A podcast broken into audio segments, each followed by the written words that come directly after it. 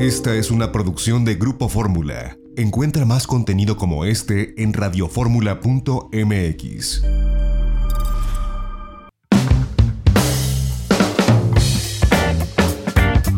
Una de la tarde con 38 minutos tiempo del centro y estamos de regreso. Seguimos transmitiendo itinerario turístico desde los estudios de Radio Fórmula Quintana Roo, aquí en Plaza Hollywood, en el corazón de Cancún. Y yo agradeciendo que estén con nosotros Marisol Vanega, secretaria de Turismo del Estado de Quintana Roo, y Darío Flota, director del Consejo de Promoción Turística de Quintana Roo. Eh, ingeniero Flota, usted lleva muchos años ya aquí en, Quintana Bueno, usted es de, originario de Mérida, pero es, digamos, de aquí, de la región de en Quintana Roo, lleva muchos años.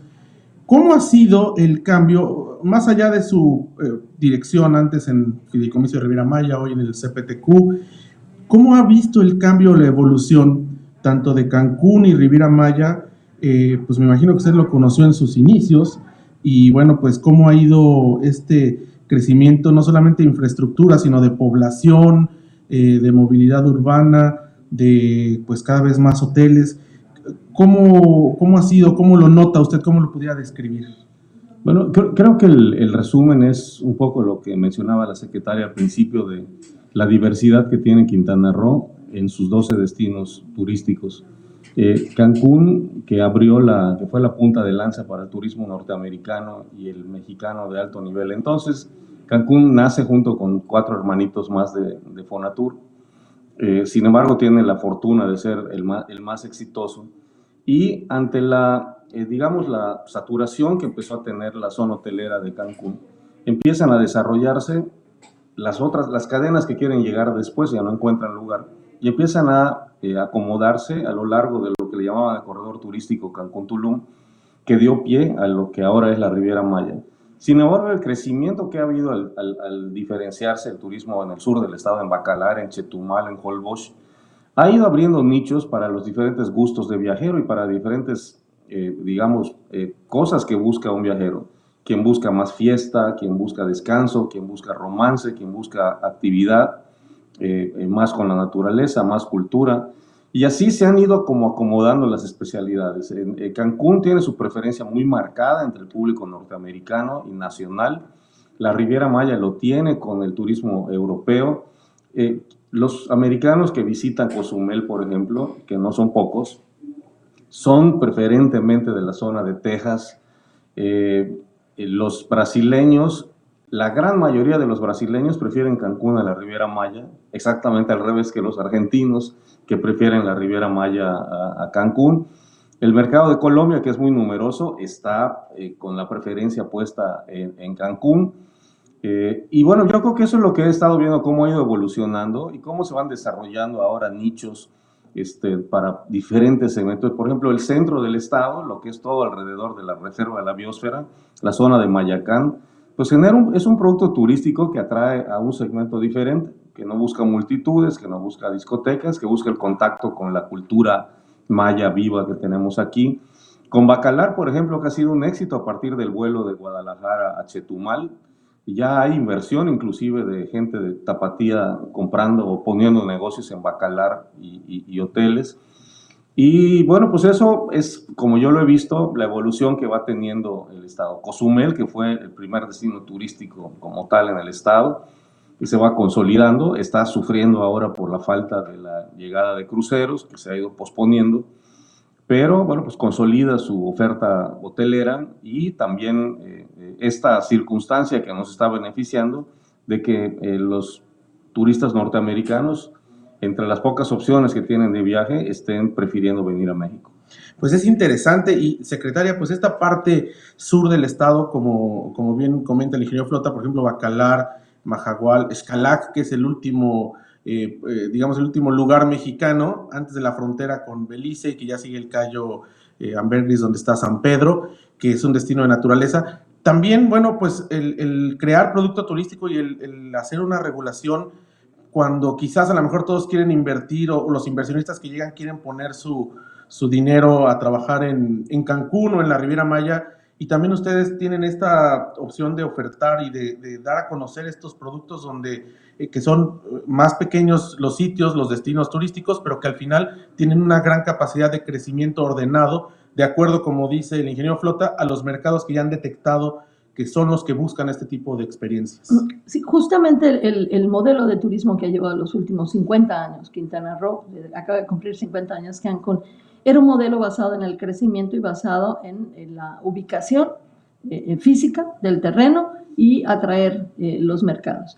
Lo que estamos haciendo justamente es ajustar el modelo, un nuevo modelo de turismo que considere la cantidad, el volumen, pero que también considere las partes cualitativas y en este caso los beneficios que también debe generar el turismo como, como modelo completo a todo el Estado. Por esa razón, eh, ya no podemos hablar de que el turismo se da o que se da solo, que es un asunto casi inmobiliario. Es un asunto de planeación y hay mecanismos de incentivo para eh, que se desarrolle una zona. Por ejemplo, en el, en el modelo de desarrollo que tenemos, que está plasmado en el Plan Maestro de Turismo Sustentable, que tiene una vigencia hasta el 2030, que incluso es ley. En ese modelo se plantea cada uno de, las, de los destinos turísticos en que está. Este está en consolidación, este está en desarrollo, este está en contención y este está en apertura. Y muchos de los que mencionas en la zona sur están justo en ese proceso de apertura. Tenemos un portafolio de inversiones de la zona sur para llevar a todas las reuniones de inversiones, porque tenemos el nuevo canal de Zaragoza, el aeropuerto de Chetumal, tenemos el eh, increíble la, la, posibilidad de tener un recinto fiscalizado con todo lo que representa esto en, Chetumal para todas las exportaciones y, y, también para la comercialización de productos de todo Centroamérica vía Chetumal hacia el resto. Entonces, no solamente es una mirada hacia la actividad turística, sino la actividad turística y todo lo que puede concatenarse allí. Entonces, el modelo está muy sólido, el modelo sí genera fomento a la inversión, eh, genera muchísimos otros beneficios en términos de otros sectores, cadena productiva completa,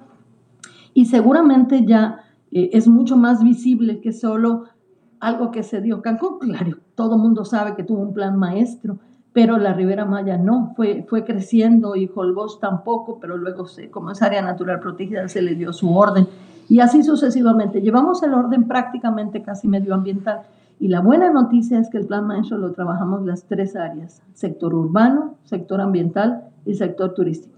Y en el sector ambiental hay unas cosas que son impresionantes, estoy seguro que nadie sabe que tenemos una ley ambiental de residuos que se llama economía circular. Toño, cada empresa que trae llantas se las tiene que llevar. Cada empresa que trae PET se lo tiene que llevar. O sea, la ley de residuos de Quintana Roo es la mejor del mundo. Sea, hay nada más uno o dos ejercicios de ese tamaño. Y está tan fuerte el tema medioambiental y la Secretaría, porque trabajamos todos transversales, que tenemos algo que también es muy poco conocido y me encantaría poder eh, difundirlo. Tenemos un seguro contra huracanes.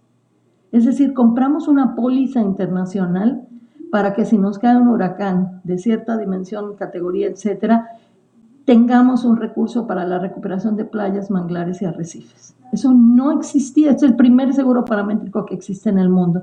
Todo eso porque desde medio ambiente, desde turismo y desde desarrollo urbano estamos haciendo un, enorme eh, instrumento que se llama programa de ordenamiento turístico territorial con las tres áreas. Entonces, eh, vamos, estamos hablando de que el modelo de turismo de Quintana Roo va caminando a hacerse cada vez más eficiente, cada vez más innovador, más sustentable, obviamente eso es su, componente, y seguramente quienes nos oyen y las siguientes administraciones ya tendrán un instrumento guía.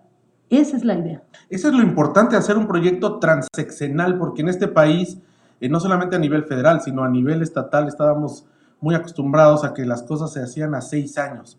Y realmente a cinco, porque el último o a año... Tres si es un municipio. A, a tres si es un municipio. Y en los estados realmente a cinco, porque el último año pues ya estaban viendo quién iba a ser el sucesor y empezaban a, a limpiar para que cuadraran las cuentas, porque en, en, nuestro país pues el año más complicado para los gobernadores es el año 7 y 8, ¿no? Cuando ya no son gobernadores y cuando entonces llega el otro y los fiscaliza. Pero bueno, esto me parece que eh, pues es, es, importante porque, insisto, va más allá de, de, los periodos de administración, es algo que, que se siembre, que independientemente el partido político que, que gane sea el mismo, sea diferente, eh, es algo que ya va a estar ahí. Ahora, ingeniero, ¿cómo, ¿cómo hacerle? Yo creo que ustedes lo han pensado muchas veces, para, no, para que Cancún, Riviera Maya, los destinos de Quintana Roo, tenemos muchos ejemplos muy tristes en México de cómo se han acabado los destinos y siempre lo ponemos, eh, siempre lo hemos charlado aquí en este espacio, Eh, Acapulco es un claro ejemplo, digo, lo están echando muchas ganas y todo, pero fue el ejemplo, yo creo que debería ser un ejemplo académico para los que estudian turismo,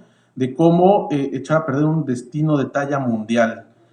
¿Qué, qué han pensado? ¿Cómo, ¿Cómo hacerle en Quintana Roo para que no ocurra lo que ha ocurrido en Acapulco o en muchos otros destinos nacionales e internacionales que llegan a la cúspide y que de pronto empieza un descenso vertiginoso por diversas circunstancias? ¿Cómo se han preparado para evitar que esto suceda en Quintana Roo? Creo que la, la, respuesta a esa eh, pregunta, José Antonio, y se ha probado a lo largo de los años y de muchas crisis, es el, el sector empresarial.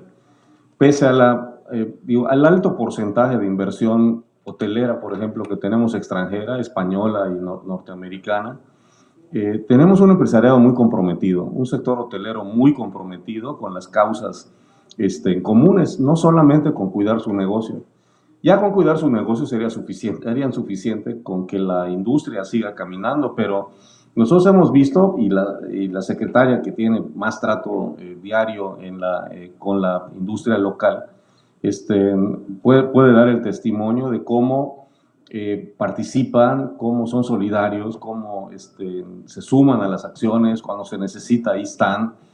Y, de hecho trabajamos de manera conjunta. No hay una pugna, en realidad son, son eh, muy participativos, muy creativos y están, eh, o sea, hemos tenido una muestra de eso como en el último mes, una gran tormenta y dos huracanes que significaron evacuación de huéspedes, habilitación de refugios, traslado de varios miles de personas en unas horas y luego regresarlos otra vez un poco después a limpiar los hoteles y regresarlos y cómo la, eh, digo, claro, el protocolo, este, este protocolo tenemos como muy ensayado, nadie pensaba que tuviéramos tantas tormentas este año, pero ha funcionado, ha funcionado y eso no es solamente una labor del gobierno, eso pues hay que decirlo, eh, eh, tenemos la fortuna de tener un, un, sector empresarial muy participativo en su, en su gran mayoría.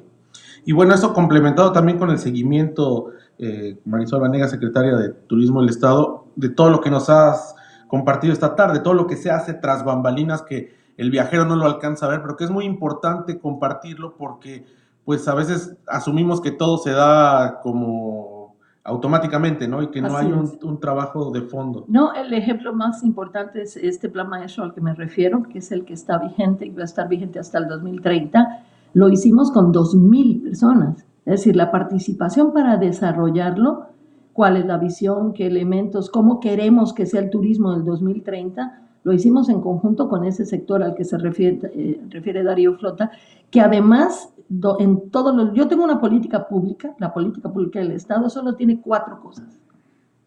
Y es muy fácil de, de, de, de explicar para mí. Confianza, certeza, unidad y verdad. Y debía haber puesto verdad al principio. Si pasa lo que pasa, lo decimos y lo resolvemos. Y con energía. Es decir, no, no podemos esperar que nos metan un fake news en, en, ningún país. No, vamos y resolvemos. Por eso nuestra contención de crisis es muy fuerte. Eso no lo tiene mucha gente, la contención de crisis, el manejo de crisis. Y siendo ustedes un destino internacional que están, pues digamos que en la boca de diferentes medios de comunicación, sobre todo en Estados Unidos o en Europa, y que bueno, a veces se puede prestar para que haya alguna campaña de desprestigio, sobre todo cuando vienen intereses empresariales o, o, metaturísticos, metaperiodísticos, que sí los hay. Y este cabildeo que ustedes tienen y esto que ustedes han, han hecho de contener las crisis, no solamente sanitario o de huracanes, sino crisis de, de fake news, por ejemplo, mediáticas, o claro. mediáticas, esto también eh, pues es como parte del ABC que deberían tener todos los destinos turísticos. Y, y a la pregunta que hiciste hace un momento de ser, ¿cuál es la, la, la condición actual de esta evolución? Yo diría que madurez. Es decir, todo el sector empresarial, eh, sindicatos. Tú tienes que ver una reunión con los sindicatos de taxistas. Nada que ver con reuniones antaño. Todos están viendo qué hacemos para que nos vaya mejor a todos. Tienes que hacer una certificación. Logramos meter mil taxistas a obtener una certificación en un distintivo que se llama T, de transporte turístico, para poder operar cruceros en Cozumel. ¿Sabes quiénes fueron los primeros que se sentaron a la mesa? Ellos nosotros queremos que hay que hacer, ¿no? yo lo hago. Y ustedes se sientan, y ha sido una participación, por eso la madurez, diría yo, es lo que se ha logrado, siempre con la verdad, siempre todos juntos, porque esto no lo hace ni yo, ni Darío, ni eso, lo hacemos todos juntos. Y obviamente certeza de la inversión, eso vienen cosas jurídicas fuertes de tierra, etcétera. Certeza en el empleo, pero también en la inversión y confianza para los mercados y para quien opera también. Con esas cuatro cosas tenemos una política pública muy sólida que seguramente va a ir marcando y seguramente ahora con esta nueva idea, eh, con el nuevo plan, seguramente va a marcar el futuro. Claro. Y eh, ingeniero Flota, bueno, pues eh, viene ahora este festival de jazz sui generis, que ya, ya nos compartió que va a ser de forma virtual y que bueno, va a poder llegar a, muchos más viajeros que quizás no, no habían venido y lo podrán conocer de forma virtual. Y este evento de la WTTC en marzo que también marca un antes y un después en materia de, congresos o de convenciones, de reuniones, porque será de los primeros eh, pues presenciales en esta etapa. No sabemos si para marzo vaya a haber o no vaya a haber vacuna, porque esto es incierto, pero ustedes ya están preparándose para que sí suceda, haya o no haya vacuna para entonces. Así es. sí, sí, bueno, el, no, no, había las condiciones eh, para garantizar la, la seguridad de, tanta gente que, que, reuníamos cuando el Festival de Jazz. Y no lo quisimos dejar pasar, era la edición 18, son 18 años del festival. Así que vamos a hacer, estamos este, comiéndonos las uñas de, de, esta nueva modalidad, de que todo salga bien.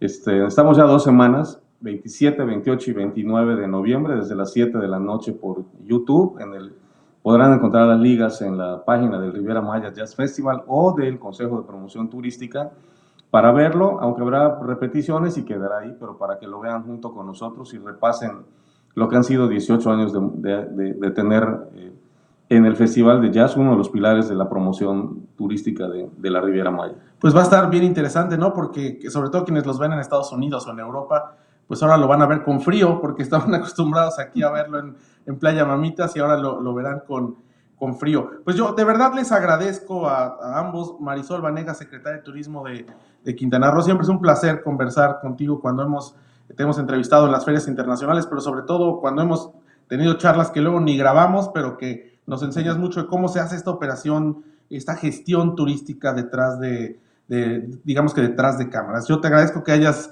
eh, venido aquí a los estudios de Radio Fórmula Quintana Roo este sábado para, para, esta emisión. Muchas gracias. Gracias, querido, siempre a tus órdenes.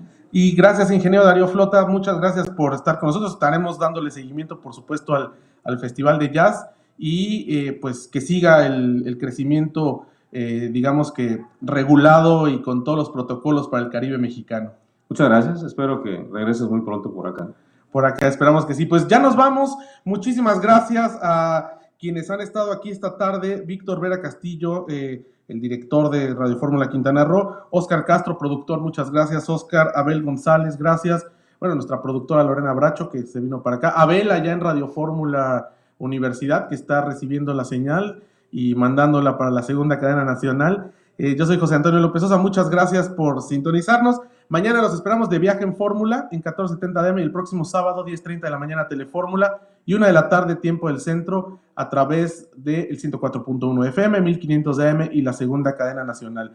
Cuídense, quédense con Pei Garza, sigue Pei Garza aquí en la segunda cadena nacional. Pásenla bien, nos escuchamos dentro de ocho días.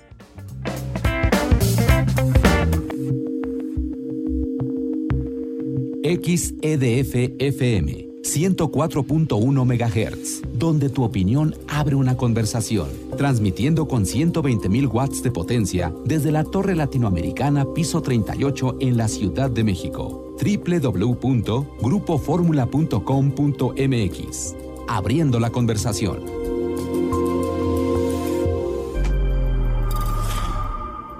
Esta fue una producción de Grupo Fórmula. Encuentra más contenido como este en radioformula.mx.